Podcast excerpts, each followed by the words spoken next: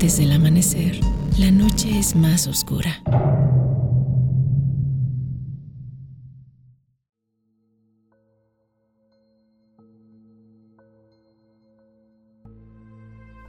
Buenas noches y bienvenidos a un capítulo más de Yowali. Como todas las noches me acompaña Érico. Hola, buenas noches, ¿qué tal? Y el día de hoy vamos a platicar de uno de los asesinos seriales más conocidos de la historia, John Wayne Gacy. También conocido como Pogo. Este va a ser un episodio pues especial porque me parece que es el primer asesino serial que del que hablamos, ¿no? Sí, efectivamente es del primer asesino serial del que hablamos. Y pues a ver qué les parece. Si les gusta, pues ya saben, luego nos comentan si quieren que hablemos de algún otro. Es, es bueno salir un poco de, del mundo paranormal para enfrentarnos a lo que realmente es um, el terror en las manos de una persona pues como cualquiera, ¿no? Sí, en meternos en, en la realidad, en, en, que sabemos que pues esta persona podría ser nuestra, nuestro vecino. Bueno, pues adelante.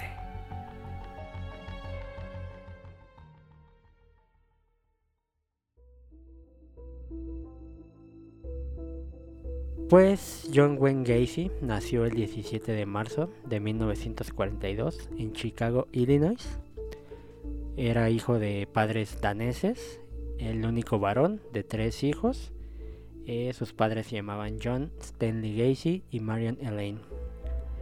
Eh, durante toda su infancia sufrió de obesidad y era muy unida a sus hermanas y a su mamá. De hecho, su mamá de cariño le decía Johnny pero eh, siempre era castigado por su padre, que era un alcohólico y abusaba físicamente de toda la familia, y en particular con, con John, eh, pues siempre le pegaba, lo insultaba, eh, le, de, le, daba la consigna de ser como el hombrecito de la familia, pero siempre le estaba diciendo cosas como mariquita, eres un débil, eres un poco hombre, y ese tipo de cosas. A los nueve años, un amigo de la familia abusó sexualmente de él. Oh. Para sus 11 años, eh, se golpeó muy fuerte en la cabeza con un columpio y de hecho esto le generó un coágulo de sangre, pero eh, pues eh, sumado a que su padre no lo tomaba muy en serio y creía que siempre estaba lloriqueando y demás, no pelaron esa situación y le empezó a provocar este desmayos y pequeños episodios de epilepsia. Y fue hasta los 16 años que decidieron este llevarlo a un doctor para que se le tratara este este coágulo porque su papá decía que estaba fingiendo. Hasta los 16 años con un coágulo en la cabeza. Hasta los 16 sí y además se siguen sumando las cosas para los primeros años de vida de, de Gacy eh, justo a esa edad le recetaron por fin medicamentos y se pudo disolver el coágulo, pero un año después, a sus 17 años, se le diagnosticó un problema cardíaco no especificado que le impedía realizar actividades físicas. Y eso solo acrecentó las críticas de su papá porque pues como no podía jugar con los demás y jugar fútbol o básquetbol o lo que fuera, pues para su papá era como de, ah, qué poco hombre, no puede hacer deporte. ¿En qué año nació este Gacy? En 1942. Ok. Pues sí, un poco eh, con la fecha, ¿no? Y los, las costumbres de las familias, más las norteamericanas, ¿no? De ese entonces. Sí, que era muy este patriarcal y aparte era de pues, los hombres son hombres y las mujeres nada más se dedican al hogar y todo ese tipo de, de cosas.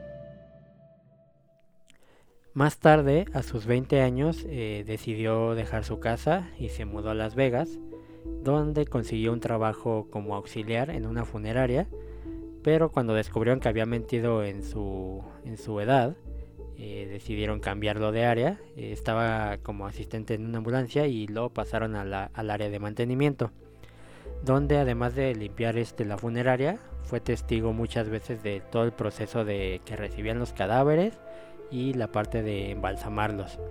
Y aquí fue como uno de sus primeros encuentros con la muerte, ya que una de las noches que estaba trabajando, se metió a uno de los ataúdes donde estaba el cuerpo de un adolescente, hombre, y eh, lo abrazó, lo acarició y tuvo sexo con él.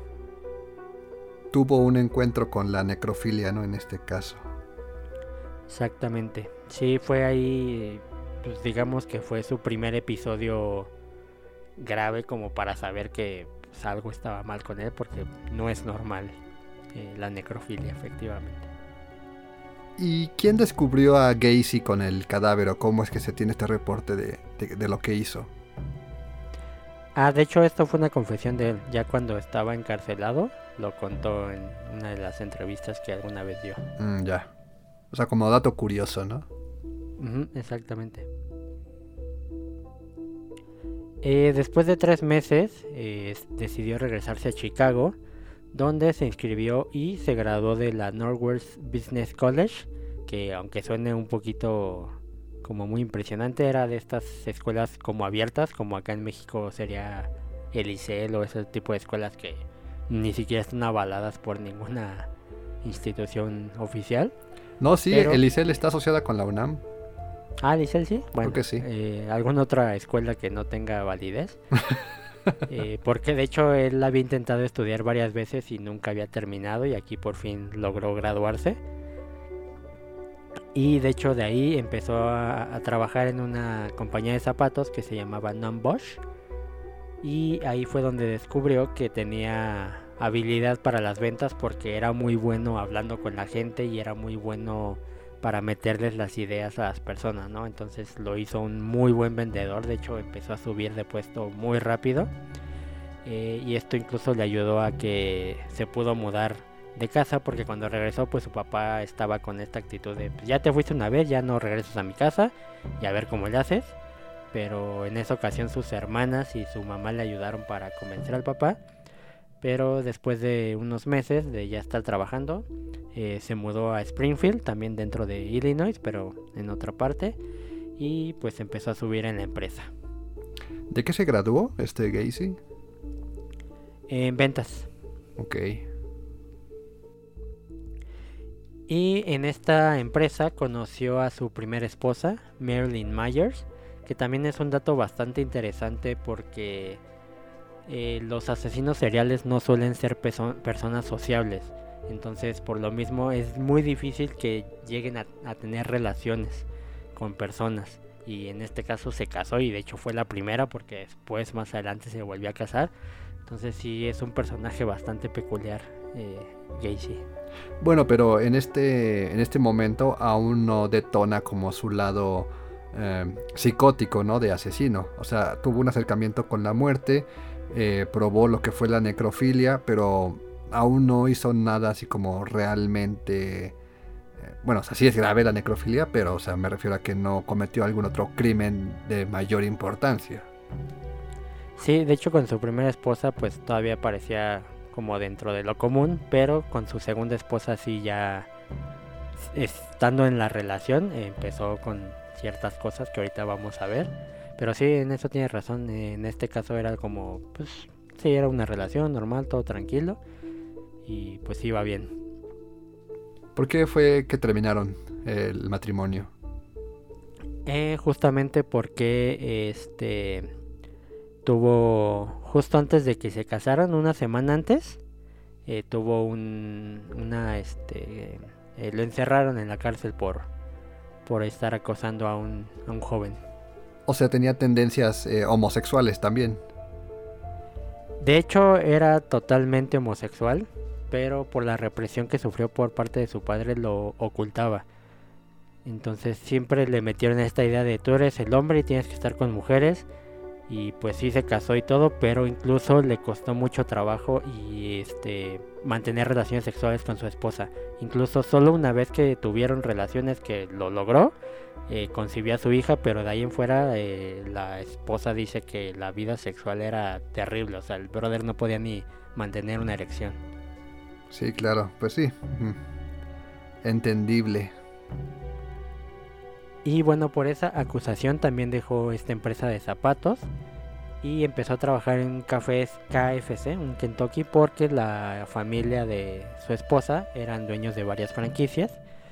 pero también empezó a tener este, problemas ahí porque muchos de los trabajadores ahí, que además eran adolescentes, eh, se quejaban de que justamente pues tenía estos comentarios o incluso acercamientos demasiado eh, cercanos con, los hombres que trabajaban ahí.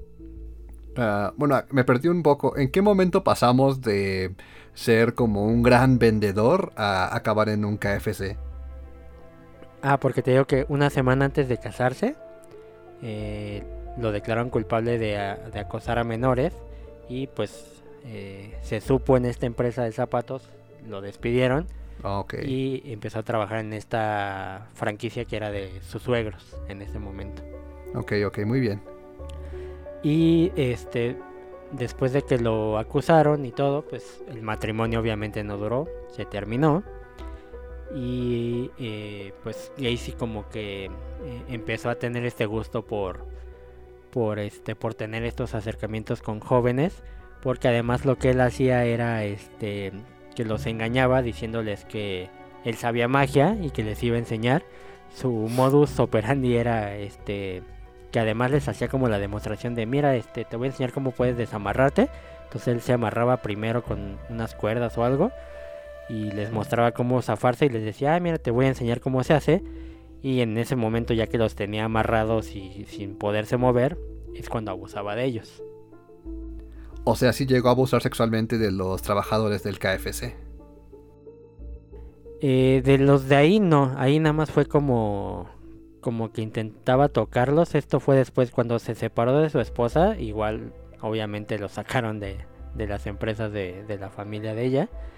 Y este, pues ahí en el área donde vivía es que empezó a, acosar a, más personas, bueno, a más jóvenes, porque además tenía un gusto por, por los adolescentes menores de edad. Sí, bueno, por niños, ¿no? Como tal. Ok. O sea, aquí ya pasamos de que está otra vez soltero y pues empieza con las tendencias pederastas, ¿no? Exactamente. Y de hecho uno de los que primeras víctimas de abuso, Mark Miller, eh, sí lo denunció y de hecho lo, lo, habían con, este bueno lo encerraron y mientras estaba el proceso penal para este, encarcelarlo eh, Gacy contactó a otro joven eh, de nombre Dwight para que fuera a buscar a este chavo a Mark Miller y le pusiera una golpiza y no pudiera presentarse en la pues a declarar pero eh, Mark Miller logró defenderse logró someter a Dwight y llamó a la policía. Entonces, pues Dwight obviamente eh, dijo, pues es que Gacy me contrató para hacer esto y pues a ver qué pasa. Obviamente lo declararon culpable a tanto a Dwight como a Gacy y eh, durante también el proceso le hicieron una evaluación psicológica donde eh, los psicólogos dijeron su personalidad es totalmente antisocial no importa si lo encierran y lo tratan de, mejorar, no tiene solución. Esa fue su, su recomendación. O sea, aunque se reforme y esté unos años en la cárcel y vuelva a la sociedad, siempre va a ser un problema para las personas. Esa fue su, su dictamen. Y bueno, le dieron una sentencia de 10 años en la prisión. Eh, pero ni siquiera fue por el por el acto de, de abuso sexual, como que en esos años era como no estaba establecido como tal. El crimen por el que lo acusaron fue sodomía, que es el, la penetración anal. Ese fue el, crimen por el que lo acusaron. Pero después de solamente cumplir 18 meses, lo liberaron por buena conducta, porque incluso, o sea, en la... De hecho pasa mucho con varios asesinos seriales que estando en la cárcel son eh, reclusos modelos, o sea, son de los que están ahí ayudando. Hay unos que ponen escuelas o le enseñan cosas a los demás. Él fue de ese tipo de personas, entonces en año y medio lo sacaron cuando su sentencia había sido de 10 años. Wow. Sí, sí es un poco difícil de creer, ¿no? Que, que aun cuando sabes que es un violador en potencia y que no va a detenerse por cómo lo, lo consignaron los médicos o quien lo haya eh, visto, que lo dejes libre, ¿no? Aún sabiendo de qué lo que va a hacer y de lo que es capaz. Sí, de hecho algo también muy común en, que se- existan asesinos seriales es que pasan ese tipo de cosas que tú leyéndolas ahorita te parecen tan absurdas y tan tontas que la, las autoridades hayan hecho algo así que dices, o sea, si ya lo tenías, pudiste haberte evitado, porque aquí su crimen había sido abusar de una persona, se pudo haber terminado ahí y lo encerrabas de por vida y ya, pero no, lo liberas y a partir de ahí pues hizo todo lo que hizo que ya iremos viendo que su cantidad de víctimas fue impresionante, entonces te digo, pasa mucho, yo creo que también es puede sumarse muchas cosas, ¿no? Los tiempos que a lo mejor eh, pues no estaban preparados para ese tipo de cosas o de repente pues como que creen que ya se reformó y también en un afán de las autoridades de presumir hacia la sociedad de, hey, miren, logramos este, sanar a la gente en nuestras cárceles. O sea, no se pueden hacer muchas cosas, pero pues sí, se pudo haber evitado las la masacre que, que terminó cometiendo. Y bueno, después de que abandonó la cárcel, se mudó nuevamente a Illinois, donde además de todo logró ocultar su registro criminal con bastante éxito. Entonces hasta este momento solamente ha habido una víctima. Sí, en este momento nada más era una víctima que haya denunciado, que fue Mark Miller, porque te digo, los, los chicos con los que trabajó en el KFC, pues hubo pues comentarios o toqueteos, pero realmente no, no, no hubo una denuncia. Y también yo creo que también tiene que ver con los tiempos. O sea, eh, de hecho que Mark Miller haya denunciado es algo bastante extraño para la época porque pues había lugares en ese momento en el que ser homosexual era eh, un crimen. Entonces que el chavo haya dicho, hey, este brother me hizo esto, pues también, obviamente a él lo marcó de por vida de decir, ah, se me hace que también, o sea, la gente, ¿no? Comentarios tontos de, ah, seguro le gustó, seguro tal, tal, porque incluso cuando Gacy estaba en el, en el estrado, pues dijo, no, pues fue consensuado cuando realmente no fue así, ¿no? Sí, claro, como buscando la defensa de que es que él fue el que me provocó o él fue el que me buscó, ¿no? Sí, exacto, la típica tontería de, ah, pues fue su culpa. Y bueno, aquí empezó su, su etapa de, del ciudadano modelo porque eh, fue, es la historia clásica de que cuando se enteró la gente de, de quién era John Wayne Gacy y de todo lo que hizo, pues no se lo creían por todas las cosas que, que hacía. Cuando regresó a Illinois en 1971, eh, compró una casa en, en una eh, sección privada que se llamaba Norwood Park Township y ahí empezó su propio negocio de construcción que le puso PDM Contracting donde eh, cometería todos sus crímenes y que además ahí en esa misma casa es donde establecería su propio eh, cementerio porque ahí es donde enterró muchos de los cuerpos que de los adolescentes que más tarde asesinaría. Porque las, estas casas creo que es muy común en Estados Unidos que tienen como, o sea, está aparte del sótano, pero además tienen como una pequeña puertecilla para que entres y tengas acceso a, a la plomería y a los cables de electricidad y todo eso. Entonces es como un subsótano, podríamos decirle. Entonces en- es justo en esa parte donde, donde hizo todo, todos estos entierros de, de los adolescentes. Eh, también por estos años fue eh, donde hubo otra acusación en su contra. Eh, un chavo lo acusó de que este, pues, le estaba haciendo insinuaciones sexuales y que lo estaba queriendo forzar a tener relaciones con él. Esto fue en una central de autobuses.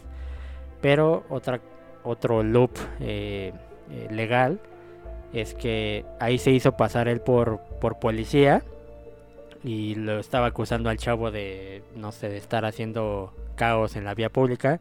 Cuando lo subía a su coche, lo quiso obligar a que le hiciera sexo oral, pero el chavo le quiso ofrecer dinero. Entonces, como que se empataron los crímenes, ¿no? El chavo por quererlo extorsionar y él por quererle hacer provocaciones sexuales. Entonces, como que en esa época era de, ah, tú cometiste un crimen y tú también.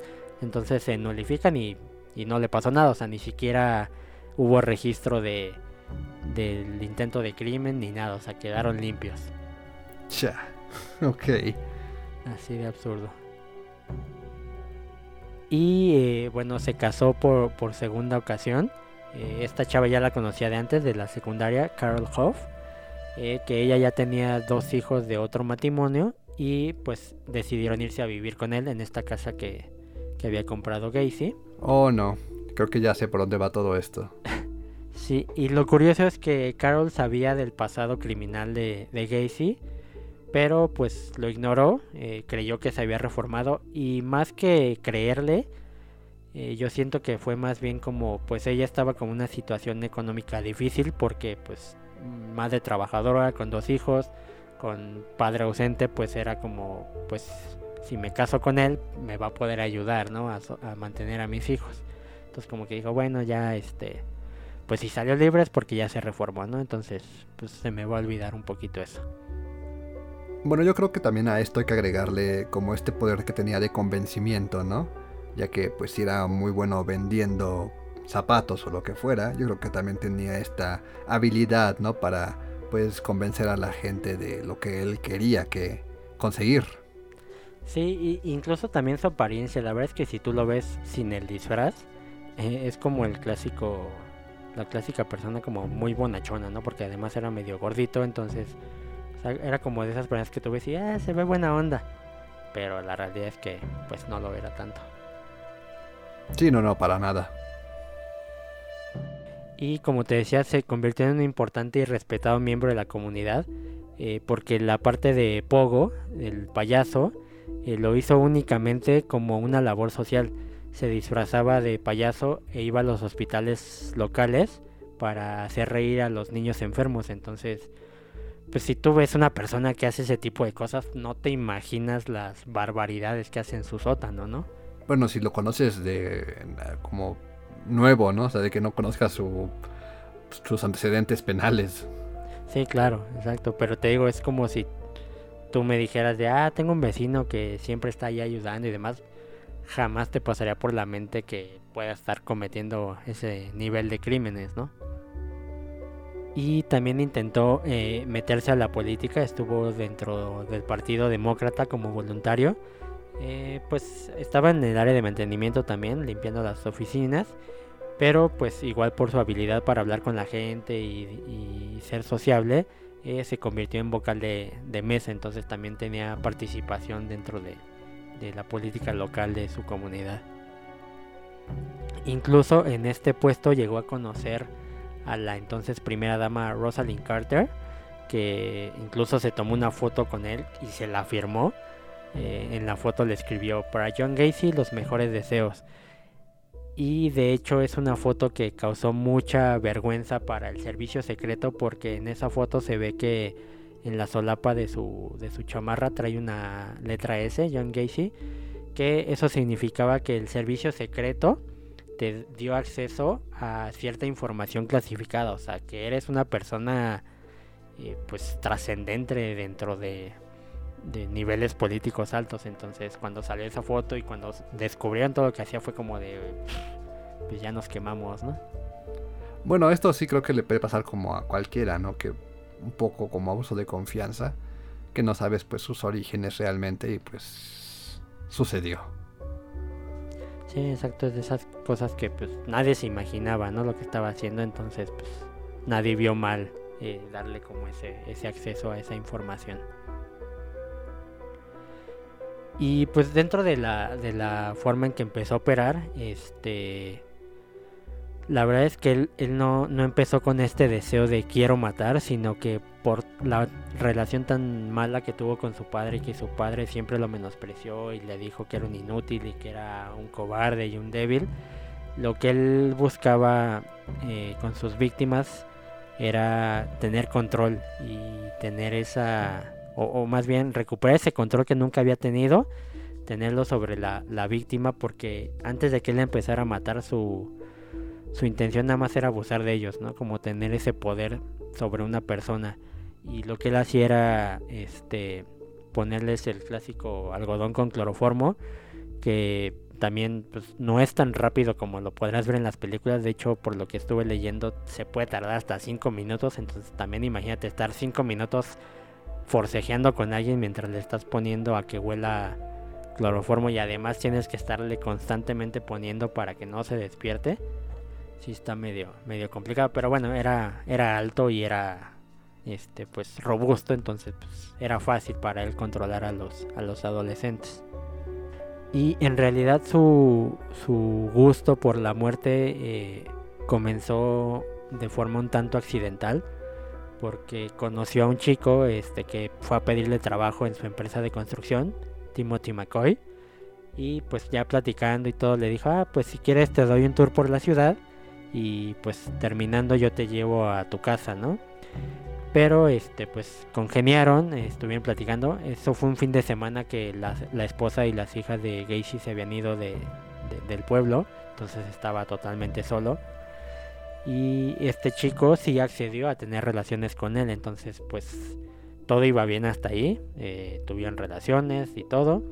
Pero al día siguiente, cuando despertó Gacy, su primera imagen fue ver a Timothy frente a él con un cuchillo en la mano. Entonces su reacción fue defenderse y lo, le quitó el cuchillo y lo apuñaló varias veces.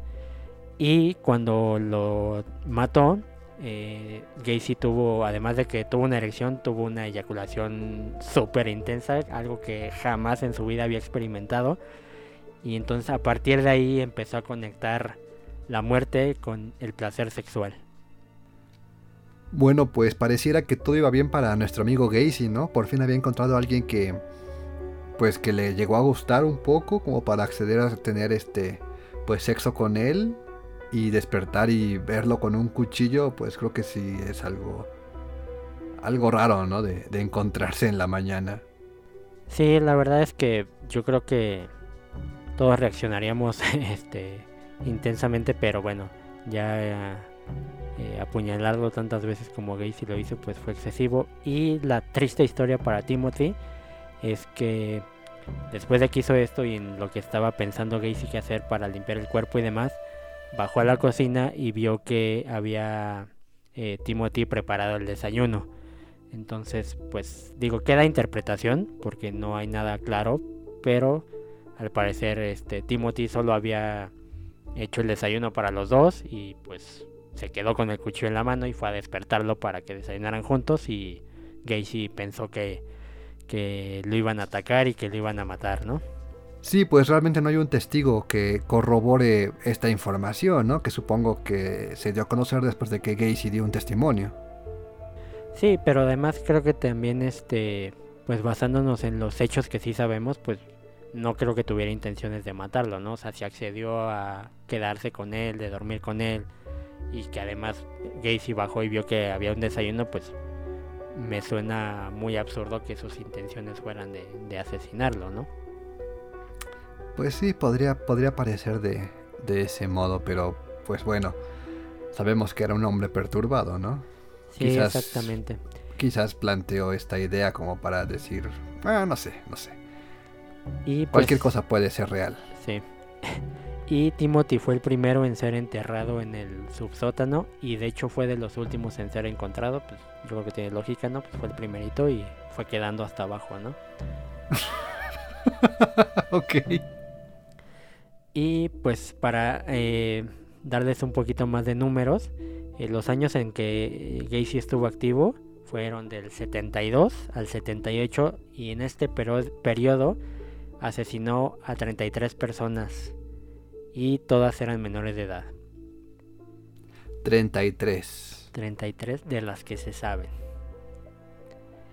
Eh, y pues aparte de que como decía, era muy activo en la comunidad. A él le encantaba hacer fiestas y reuniones. Y mucha gente comentaba del, olor que despedía la casa, ¿no? O sea, desde que regresó la esposa le dijo, oye, hay un olor raro y por mucho tiempo se logró liberar y decía cualquier cosa, ¿no? Es la tubería, es un animal muerto, no sé, pero era el comentario de muchísima gente, ¿no? De que eh, olía pues, oye, si tienes 33 cuerpos ahí, evidentemente no va a oler bien. Sí, claro, toda la putrefacción de los cadáveres. Que también se me hace mm, como un poco ah, absurdo, ¿no? De que la policía pues no interviniera, ¿no? Porque supongo que un cuerpo así en descomposición, pues sí es como... Bueno, y más si le sumamos lo que la, gente haya reportado a sus familiares desaparecidos, ¿no? Supongo que eso fue lo que sucedió. Sí, pero aquí vuelve a pasar lo mismo, o sea, centrate en la época, los años 70. Eh, si de por sí Estados Unidos sigue siendo un país que sufre de mucho racismo, en esa época era aún más. Entonces, pues, pues tú imagínate si hay acusaciones de, hey, desapareció mi, mi hijo, pero no hay una conexión como tal con Gacy, pues nadie sospechaba de él. Además de, pues es un, está activo en, la política, eh, tiene una foto con la primera dama, el servicio secreto le, le dio como pase libre, digamos, además es trabajador, tiene su propia empresa, es un hombre blanco. Nadie sospechaba de él, obviamente. Es un violador, este convicto, pero no importa. Exacto, sí, no, bueno, es que en esta época pues no se sabía todavía, te digo que había logrado esconder muy bien su, sus antecedentes. Su esposa era la única que sabía, pero pues no lo andaba divulgando, entonces también eso ayudó a que pues no se sospechara de él. Pues mira, entonces sí tenía como una cubierta eh, perfecta, ¿no? Entre comillas, ¿no? Buen padre de familia, eh, buen esposo, buen ciudadano, como dices, pues sí, creo que no había como realmente una justificación de, pues, pensar mal de él. Sí, porque además yo creo que dos cosas que que la gente comentaba sobre él de porque era una persona era pues no era padre directo de las niñas y las cuidaba y que además trabajaba en un hospital, ¿no? Para hacer reír a, niños enfermos. Entonces ya son dos cosas que pues te mantienen como una persona buena. Y como voluntario, ¿no? O sea, sin, sin una paga realmente. Voluntario. Exactamente, sí, pues era yo creo que la última persona de la que ibas a sospechar.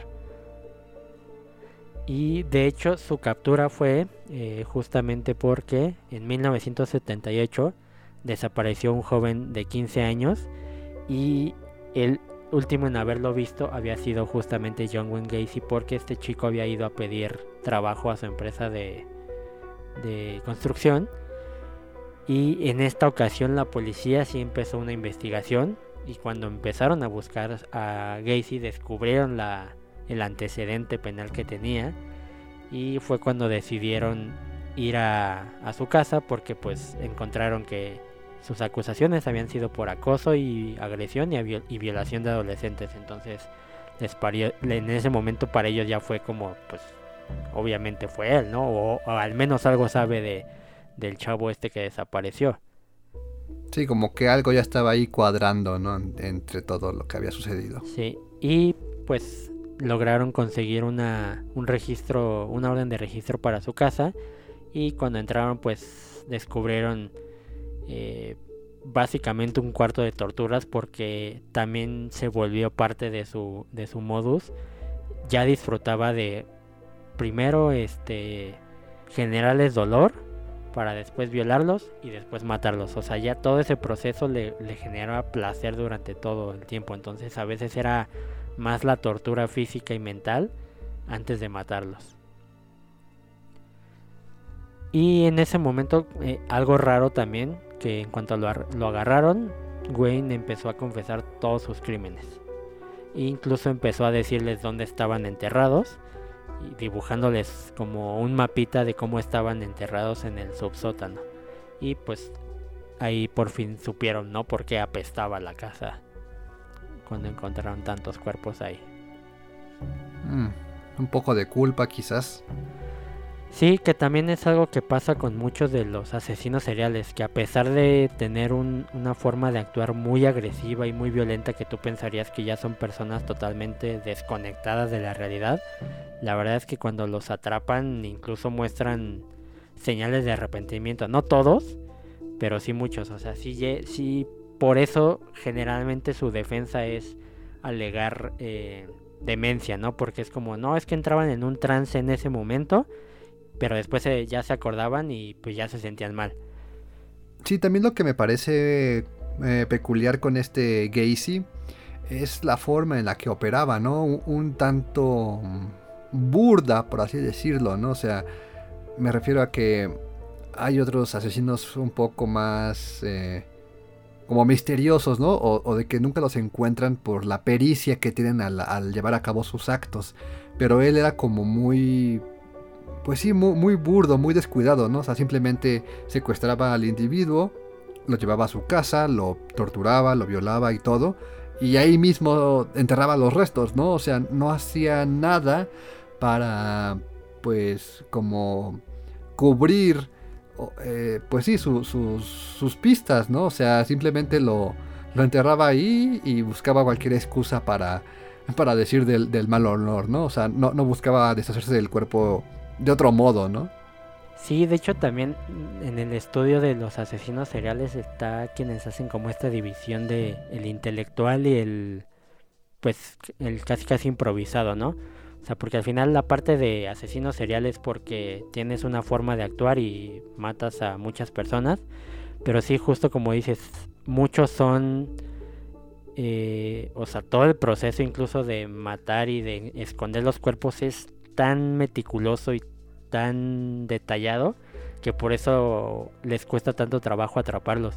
Pero Gacy yo creo que fue más suerte que otra cosa, ¿no? Y que tenía como el acceso de pues los mataba en su casa y ahí mismo los enterraba. Entonces, pues no era tan fácil verlos a, que otros, pues algo tan simple como de que tuvieras que transportar el cuerpo a otro lado, pues ya hubiera permitido que una que otra persona viera así de, ah, sí, cada, cada noche sale en su coche, quién sabe qué hace, ¿no? Entonces ya ahí tenías como esta pista, pero acá pues para él era súper fácil, nada más con que entraran a su casa ya nadie más iba a volver a saber de esos chavos. Bueno, se me ocurre un poco de que, como mencionaste al principio, de que tuvo un contacto con la necrofilia. Quizás guardaba los cadáveres de este modo para después también pues usarlos, ¿no? Para esta práctica. O quizás el mismo aroma de la muerte le provocaba, ¿no? Placer, quizás. Sí, yo creo también por ahí, porque otra característica muy común de los asesinos seriales es como guardar algún recuerdo como a modo de trofeo.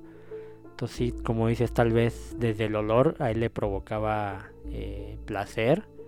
O sí, a lo mejor cuando se quedaba solo era pues ir a, tener otro encuentro ya con los cuerpos. Puede ser. ¿Cuánto tiempo estuvo eh, en activo ya cuando tuvo su más número de víctimas? Seis años. Fueron seis años.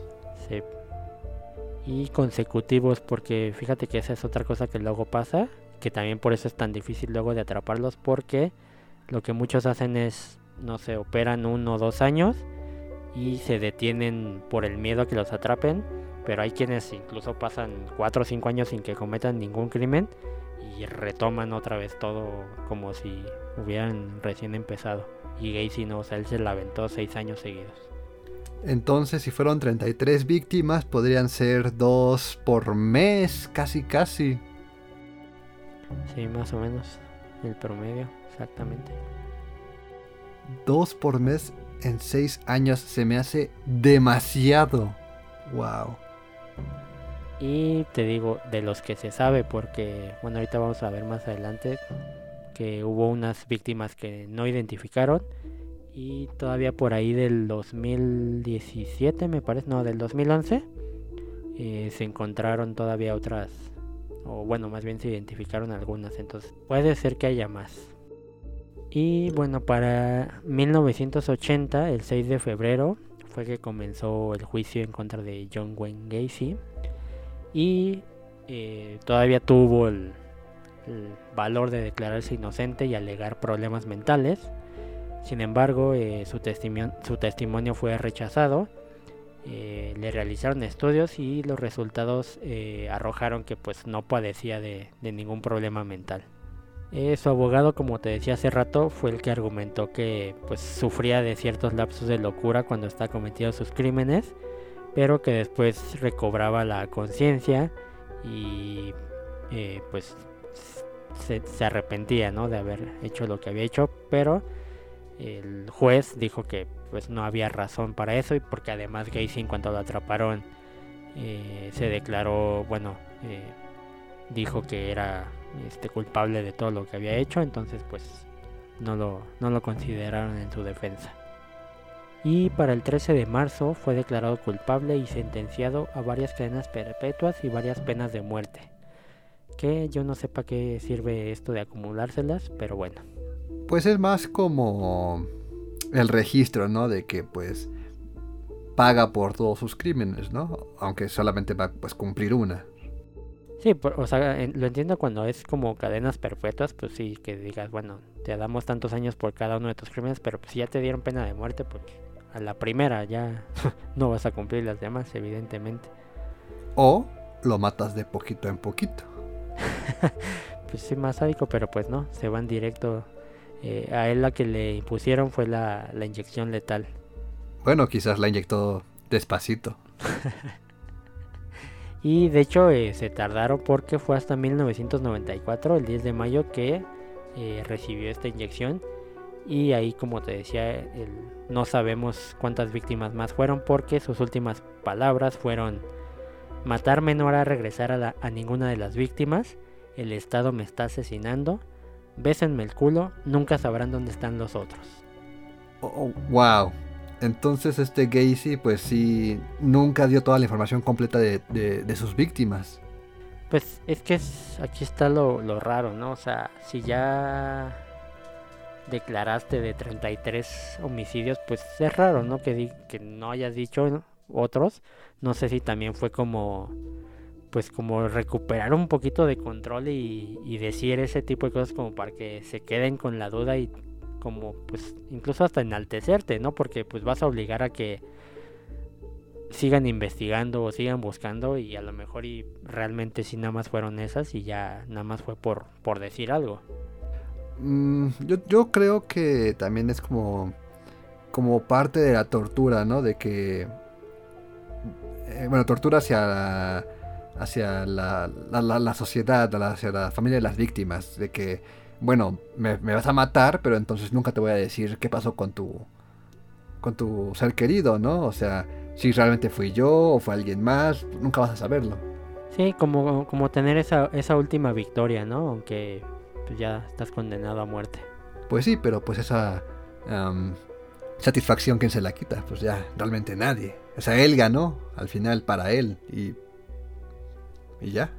Sí, exactamente en su mente, pues él salió victorioso aunque no haya sido así.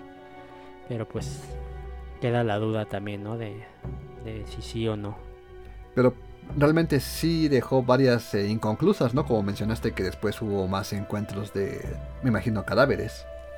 Sí, que justo te iba, es lo que te iba a comentar, que en 2017 el alguacil del condado de Cook, Tom Dart, eh, anunció que habían identificado a un adolescente que había desaparecido en la década de los 70 y lo lograron vincular como una de las víctimas de, John Wayne Gacy. Eh, el nombre de este joven era James Byron Hackinson, eh, un chavo de 16 años que había huido de, Minnesota y pues nunca se nadie reclamó el cuerpo porque pues había huido de su casa y pues lo dieron como de ah, bueno este brother y te digo fue hasta 2017 que que lograron identificar este este cuerpo con este con este joven pero ¿por qué lo ligaron a, Gacy? ¿Igual fue encontrado en su casa? Sí, es que eh, cuando rescata, bueno, cuando sacaron los 33 cuerpos, había 8 que no habían identificado, o sea, tenían el cuerpo y nada más fue como faltaba la historia de cada uno. De hecho, pues faltan 7. Nada más fue este James Byron al que uno de los que lograron este conectar. O sea que aún hasta este momento hay siete cuerpos de los cuales no saben la identidad, ¿no? Qué, qué interesante y wow. O sea, hasta este momento siguen sin, sin saber quiénes fueron estas víctimas de, de este payaso asesino. Exactamente. Exactamente. Y pues de hecho eh, con su muerte no se acaba su pues su terrible legado porque en 2011 eh, un sobrino de Gacy, eh, a pesar de que se declaró inocente y que realmente al parecer no había pruebas conclusas, fue eh, sentenciado a, prisión por asalto sexual a una niña de 12 años. Que incluso la niña decía que pues no, que no le habían hecho nada, entonces no sé si fue también una cuestión como de pues por ser simplemente familiar de Gacy, quisieron condenarlo porque le dieron 24 años de prisión a, a Raymond Casper, que no traía el apellido, evidentemente porque toda la familia de Gacy pues decidió deslindarse de él, ¿no? Cuando supieron todo lo que hizo. ¿Fue sobrino de parte de una de sus hermanas? Sí, es correcto, de una de sus hermanas era hijo. Imagina que nunca lo hubieran atrapado a este Gacy. ¿Qué edad tendría en este momento? A ver, hagamos cuentas. Eh, fue, nació en el 42, 79 años tendría. Mira. Pues sí, bastante mayor, pero, pero no tanto. Imagina que, que aún estuviera ahí sumando víctimas. Sí, no, qué horror. Y aparte con el primer diagnóstico que tuvo, que pues nunca se iba a reformar del todo, pues yo creo que sí hubiera intentado al menos seguir cometiendo sus crímenes, que tal vez ya no tendría como la fuerza física para realizarlo, ¿no? Ah, no lo sé. Yo creo que siempre encuentran algún modo para lograr sus objetivos, más de ese de satisfacer sexualmente esa necesidad, ¿no? De, de control y de violación. Sí, yo creo que hubiera encontrado la forma. Y bueno, aparte de que su, sus víctimas eran adolescentes, yo creo que sí tendría todavía tal vez un poquito de, de fuerza mayor sobre ellos. Y ahora unos cuantos datos curiosos posteriores a, la muerte de Gacy. Eh, Sam Am Amirante fue su abogado. Eh, siempre fue cuestionado como cualquier persona que defienda a algún asesino. Eh, pues él defendía que, bueno, él decía que pues toda persona merece ser defendida, no importa lo que haya hecho. Y pues ese fue como su argumento de por qué lo defendió. Porque para él no era tanto como la parte de qué crimen cometió, sino que a él lo que le apasionaba, apasionaba era ser abogado y pues casualmente sus clientes de repente eran un asesino, ¿no? Entonces, pues él solo hacía su trabajo. Ok, bueno, sí creo que de ese, de ese lado no hay como uh, un punto negativo, ¿no? Al final hace su trabajo que pues es defender a su cliente y, y ya. Sí, o sea, no creo que no se le puede juzgar.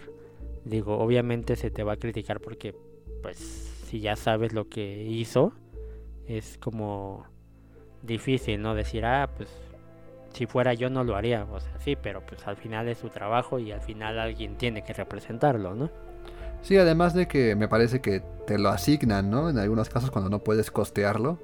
O sea, no, no sé si Gacy costeó su abogado, pero si no, pues lo asignan y le tocó a él quizás y, pues ya, tiene que cumplir su trabajo. Sí, exactamente. Y de hecho este abogado eh, escribió un libro para platicar como toda su versión de cuando conoció a Gacy y demás. El libro se llama La defensa de un monstruo. Y algo que, me llamó la atención es que cuando eh, a él le preguntaban que pues qué cosas había platicado con él, pues eh, resulta que el abogado le preguntó que si no lo hubieran atrapado, hubiera seguido haciendo esto. Y Gacy le respondió que iba a poner un segundo piso en su casa porque se había quedado sin espacio para los cadáveres. Oh, vaya, qué, qué, qué atrevido me parece. Sí, pues es como decías, o sea, si siguiera vivo, pues creo que queda claro que hubiera seguido cometiendo crímenes. Eh, también en alguna ocasión eh, se logró contactar a una de sus hermanas de nombre Karen eh, y pues le hicieron algunas preguntas porque ella sí estuvo con él un día antes de que de que lo de que le dieran la inyección letal. Y de lo que ella cuenta es que lo último que él le dijo fue que si tengo que vivir en prisión por el resto de mis días prefiero estar muerto y ella le dijo que lo amaba y que lo perdonaba por lo que había hecho, no por el crimen, nunca podía perdonarlo por los crímenes, pero que lo perdonaba por todo lo que les hizo pasar a ella y a su familia. Ok. Y también eh, si quieren saber un poquito más, este, eh, hay otros medios aparte del libro del abogado. Eh, también hubo una serie que se llama Un monstruo en mi familia que esta serie no solo con el caso de John Wayne Gacy sino con muchos otros lo que hacen es que conectan a familiares de los asesinos con familiares de las víctimas como con este afán de pues tener otras perspectivas, que de hecho fue en el programa que estuvo esta hermana Karen, eh, pues no sé qué tan bueno sea, porque al final tú como familia de víctima del, del, este, del asesino, pues también eh, te ves afectado, ¿no? Porque, pues por ejemplo lo que decía Karen era, pues yo no sabía que mi hermano era lo que era y jamás lo creí capaz de hacer algo así, ¿no? Entonces, pues al final también te terminan arruinando la vida sin que hayas hecho absolutamente nada. Sí, pues queda un legado ahí, ¿no? Que va a ser difícil, pues, despegarse de él, ¿no? Llevando el apellido y todo eso. Sí, de hecho otra cosa que ella decía es que, pues, se ganó el odio de la gente porque incluso cuando eh, se dio la sentencia de muerte y cuando ya murió Gacy, pues hubo gente que hasta lo celebraba y ella decía, a mí nadie me habló para, para decirme cómo estaba tras la muerte de mi hermano. Que al final pues sí fue una terrible persona, pero pues una persona perdió a su hermano y nadie fue como para, hey, ¿estás bien? O sea, es como todo la historia detrás de, ¿no? Del asesino que es el que se vuelve famoso, pero pues no se ve realmente qué pasa con todas las personas que lo conocían. Eh, otra medio donde lo pueden encontrar es una película del 2013 que se llama Gacy, fue dirigida por Clive Saunders. Eh, hay otra que se llama, bueno, es un libro y después este se hizo esta se hizo una película que se llama Doctor Dear Mr. Gacy, perdón, del 2010. Esta es una producción canadiense y está basada en un libro que se llama The Last Victim, la última víctima que escribió Jason Michael Moss. Él de hecho es este un escritor que se hizo famoso porque justamente se dedicaba a entrevistar a asesinos seriales o a criminales este eh, bastante violentos. De hecho entrevistó a, a, Gacy, entrevistó a Richard Ramírez, entrevistó a Jeffrey Dahmer y a Charles Manson. O sea, su lista es bastante bastante fuerte.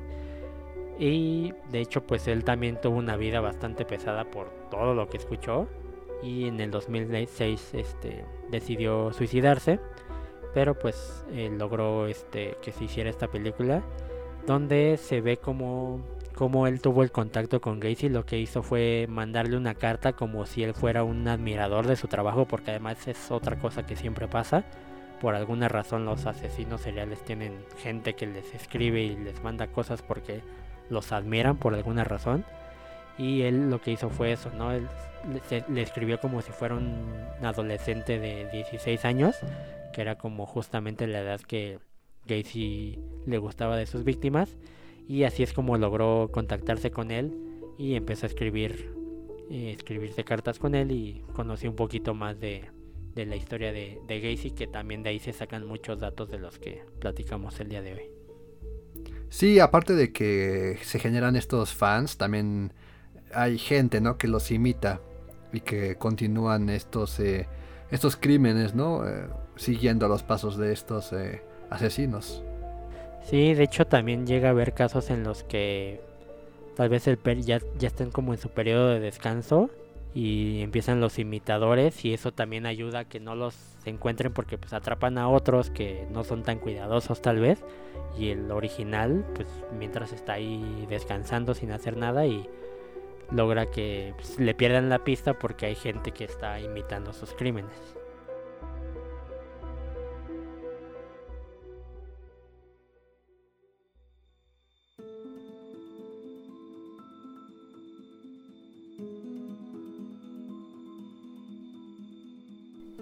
Y con esto concluimos la programación de hoy. Y pues, ¿qué te pareció, Érico? muy interesante porque, pues como dijimos al principio, cubrir esta parte de la realidad humana también es eh, involucra a los principios de Yowali. Sí, exactamente como lo dijimos desde el principio, pues nosotros no somos creyentes de las ondas fantasmales y demás, entonces tener un caso como esto que es totalmente real, que pasó y que pasa y que sigue pasando, eh, pues sí lo hace muy interesante, un poquito pesado diría yo porque eh, pues ver de lo que es capaz un ser humano es se me hace impresionante, o sea, está, está cañón cómo puede llegar a ese nivel de, violencia y de, pues no sentir nada por estar matando gente está, está cañón. Sí, pero descuida, Ro, porque siempre va a haber alguien o algo todavía peor. Sí, sin duda. De hecho, también ahora que estuve buscando esto, eh, se dice que hay una como etapa, porque si tú te pones a buscar sobre varios asesinos, hay unos que incluso coincidieron en años, porque se da mucho cuando hay una como época violenta en la sociedad en general, se empieza a dar mucho esto porque pues es una cadenita, ¿no? O sea, se dio mucho en tiempos posguerra, porque los hombres que iban a la guerra regresan a su casa, vienen con traumas, se desquitan con la esposa, se desquitan con los hijos, el hijo crece en un ambiente violento y empiezan a generarse todas estas cadenitas de pues que se empiezan a generar estos asesinos seriales. Y lo que se me hacía interesante que por ahí leí es que pues puede llegar a pasar aquí en México porque cuántos años tenemos en la guerra del narco y pues imagínate tú como soldado de ya estuviste en eso y vas a tu casa y vas a empezar a hacer esta cadenita, pues no sería de mucha sorpresa que en unos años se sepa un poquito de ese tipo de historias por acá. Que ya ha existido, ¿no? O sea, pero pues como son las leyes y la metodología mexicana, pues realmente uh, dudo que realmente den con un caso así. Sí, sí ha habido casos y pues sí, yo creo que de los que se han atrapado, yo creo que hay más de los que ni se sabe, ¿no? Porque aquí tenemos a varios, pues no famosos, pero más bien infames, como pues, las Poquianchis, creo que son las más conocidas. Bueno, pero también de qué año. Sí, exacto, pero más recientes pues está el de el de Catepec. Pero sí, yo creo que de los que de los que hay yo creo que son muy poquitos los que sí se conocen. A mí lo que más me, me atrajo de este caso es eh, pues esta parte de los cuerpos sin, sin, identificar, ¿no? Que ahí siguen y ahí seguirán y nadie nunca sabrá realmente quiénes fueron. Sí que eso también debe ser súper difícil, ¿no? Como, como familiar de la víctima. A lo mejor de uno de esos siete que faltan, pues debe ser gente que ya nadie reclamó porque también es otro, otra característica de los asesinos que se van con grupos vulnerables. O sea, muchas veces es incluso con vagabundos o prostitutas o algo así porque pues, saben que nadie los va a reclamar. Entonces aquí a lo mejor fue el caso del que descubrieron en 2017 que pues, fue un chavo que se fue de su casa y ya nadie se acordaba de él. Entonces a lo mejor los otros es un caso parecido y pues sí, difícilmente se va a saber su identidad. Bueno, sin duda Pogo es uno de los asesinos más famosos por el número de víctimas y por su forma de actuar. Y si ustedes amigos tienen algún otro asesino serial en mente del que podamos hablar aquí en el programa, pues nos lo pueden hacer saber a las redes sociales, las cuales honro Así es, eh, nos encuentran en Twitter, en Facebook e Instagram como Yowali Oficial, Y-O-U-A-L-I Oficial. Ahí nos pueden escribir. Eh, pues si nos quieren sugerir algún asesino o algún otro tema, ya saben que ahí los estamos leyendo. O también nos pueden escribir directamente a nosotros. A mí me encuentran como Rob1509 en las mismas tres redes. ¿Y a ti, Erico, cómo te encuentran?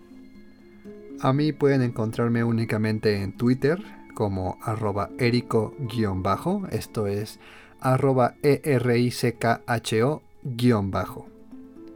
Recuerden que cada sábado hay un nuevo episodio a las 8 de la noche y queremos mandar un saludo a nuestros nuevos escuchas que ahora tenemos en Ecuador y Estados Unidos. Así es, ya nos escuchan también por allá. Muchas gracias. Así es, estamos muy agradecidos con todos y de hecho nuestra audiencia subió en Chile y en Colombia. A uh. todos por allá, muchas gracias.